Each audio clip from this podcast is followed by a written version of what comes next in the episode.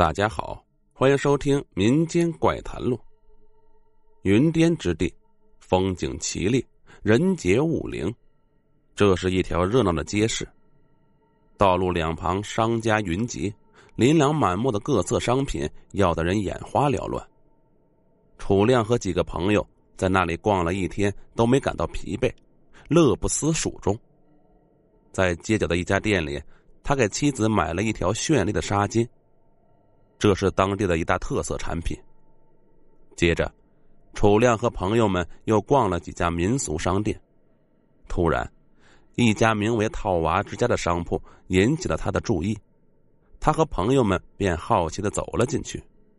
进入店内，楚亮被眼前的景象给震撼住了。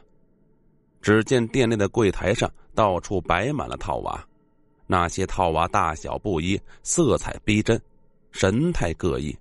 仿若真人一般。他爱不释手的拿起一个套娃，细细的打量起来。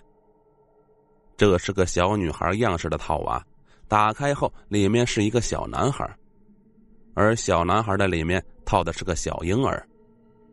楚亮想到自己家里是一个小姑娘，当即就决定把这个套娃买下来。他抬头问店主：“这个套娃多少钱？”只见那个皮肤黝黑的店主闷声说道：“四十四块，不还价。虽然价格似乎贵了点但好在这个套娃做工非常精致，倒也值这个价。”于是楚亮立即掏出钱包付了钱，拿着包装好的套娃，便和朋友们离开了店铺。但他没有发现，身后的那家店铺内，一道阴寒的目光一直都在紧紧的盯着他。不多时。店内深处竟发出了一阵阴森森的笑声。愉快的云南之行结束了。两天后的傍晚时分，楚亮回到了家中。一进门，屋里就传来了一阵银铃般的欢快的声音：“是爸爸，爸爸回来了！”一个大约三岁左右的小姑娘从里面跑了出来，一把搂住了他的双腿。这是楚亮的女儿鱼儿。楚亮轻快的从地上抱起女儿，疼爱的在她稚嫩的小脸上亲了一口。你回来啦。妻子从厨房里面走了出来。嗯，是呀，这几天你辛苦了。喏，这是我给你买的纱巾。楚亮说着，从包里拿出一条纱巾递给了妻子。妻子笑着接过，都老夫老妻了，这么客气干嘛？说完，还是非常高兴的把纱巾系在脖子上。嗯，你戴这个真漂亮。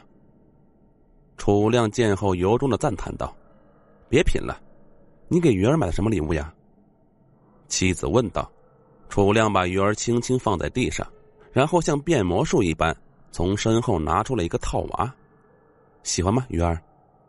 他把那个套娃递给了女儿，鱼儿高兴的接过套娃，跳着脚在那儿喊道：“喜欢，我太喜欢了，谢谢爸爸。”说完，便蹦跳着回到了自己的小屋里。瞧你，会把他惯坏的。哈哈，孩子喜欢就好。哎，对了，可以吃饭了吗？坐车坐的我都饿坏了。吃过饭，看了会儿电视后，楚亮和妻子就回房去休息了。鱼儿在自己的小屋里也早已睡着了。午夜，寂静的房间里突然传来一阵轻响。只见原本放在鱼儿书桌上那个套娃，竟然轻轻的颤动了起来。不多时，外层的两个套娃不知被什么东西从内部一一顶开了，露出了最里面的那个套娃，也就是那个小小的婴儿。此时，他竟像是有了生命一般，缓缓的在桌上动了起来。只见他慢慢的在桌上爬着，忽然站身立了起来。然后竟向着鱼儿的床边走了过去。鱼儿，爸爸回来了。刚下班回到家的楚亮对着鱼儿的房间呼唤道，但是半天也没见女儿出来。老婆，鱼儿呢？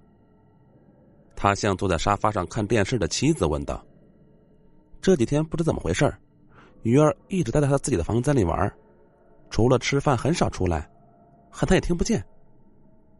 妻子无奈的说道：“楚亮悄悄走进了女儿的房间，刚到门口，他就听到房间里面传来一阵小孩子嬉戏的声音。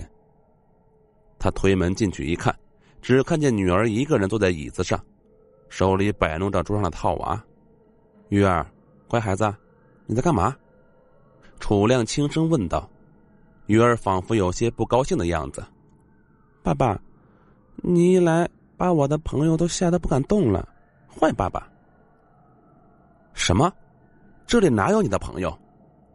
楚亮非常惊诧的问女儿：“就就是这个小套娃呀，他这几天一直在这里陪我玩，我们一起玩的可开心了。只是你一来，他就不敢动了。”鱼儿用手指着那个最小的套娃，回答道：“楚亮走过去，拿起桌上那个套娃放在手上，掌心传来一阵透骨的凉气。只见那个套娃静静的待在他的手上，眯着小小的眼睛，正对他笑，并没有什么异常呀。只是那笑容里似乎带着些，带着些诡异。”楚亮想到这里，身上不由打了个冷战。他没再多想，伸手把套娃放在桌上，就抱着女儿出去吃饭了。这天，楚亮正在单位上班，他的手机突然响了起来。他拿出一看，是妻子打来，让他赶紧回家，说鱼儿不大对劲。楚亮不敢耽搁，连忙安排好手里的工作，和同事打个招呼，便匆匆往家赶去。刚一进家门，妻子就迎过来说：“你快去看看鱼儿。”他一个人待在房子里，还把门给关得死死的，怎么喊都不答应，真是急死我了。楚亮快步走向女儿的房间，啪的一声，使劲推开了门。在这一瞬间，他依稀看见一个小小的身影迅速的从他脚边跑了过去。待他定睛去看时，却发现只有鱼儿一个人，呆呆的坐在地上，手里摆弄着套娃玩具，嘴里不知在小声嘟囔着什么。他蹲下身，想拿起地上的套娃放回桌子上去，只见一只细嫩的小手一把将套娃夺了过去。他抬起头，正好对上鱼儿的眼睛，那是怎样的一双眼睛啊！里面透着恶狠狠的光芒。鱼儿五官扭曲，楚亮被吓了一跳，反应过来后，一把把鱼儿抱出了房间。晚上，楚亮等孩子睡着后。便对枕边的妻子说道：“那个套娃玩具，我看好像有些不太正常。明天趁鱼儿不注意，你把它扔了吧。”妻子点头答应了。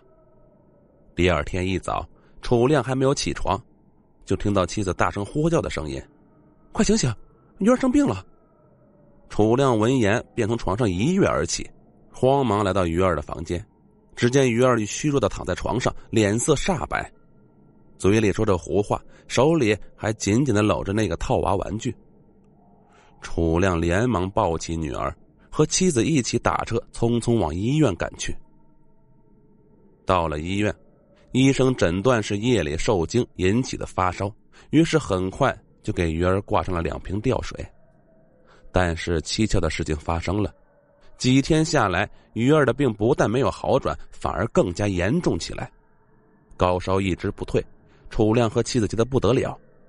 这时，旁边病床的一个病人家属说话了：“我看你这孩子是被什么不干净的东西缠上了，应该就是身边的什么东西，赶紧回家去找找原因。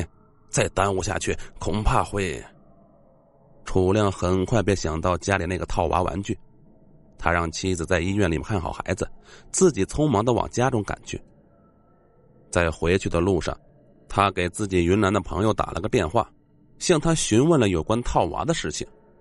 那个朋友在电话里面告诉楚亮，在他们老家那边流传着一个恐怖的风俗，就是谁家若有夭折的孩子，那个孩子的家人就会做一个套娃，然后找人超度，将那个可怜早亡的孩子的灵魂锁进套娃内。所以在他们家乡那边是没有人敢随意买套娃这么邪门的东西的。听完朋友的讲述后，楚亮脸色一片煞白，冷汗不住的从身上滴落下来。他顾不上去擦，赶紧回到家里。一进门，他就发现那个套娃玩具正好好的躺在鱼儿的床上。他伸手一把将它拿起来，急忙装进了手里的黑色塑料袋内。他疾步走到楼下的一处空旷之地，从衣兜里面掏出了打火机，点燃了那个黑色的塑料袋。火舌迅速席卷了那个塑料袋，越着越快，很快便腾起了阵阵黑烟。恍惚中，楚亮仿佛看见那些缓缓升起的黑烟化作了一个小婴孩的模样，在空中狰狞的张牙舞爪。一阵阴森的哭叫声若有若无的从空中传了过来。没过多久，那袋东西就烧完了。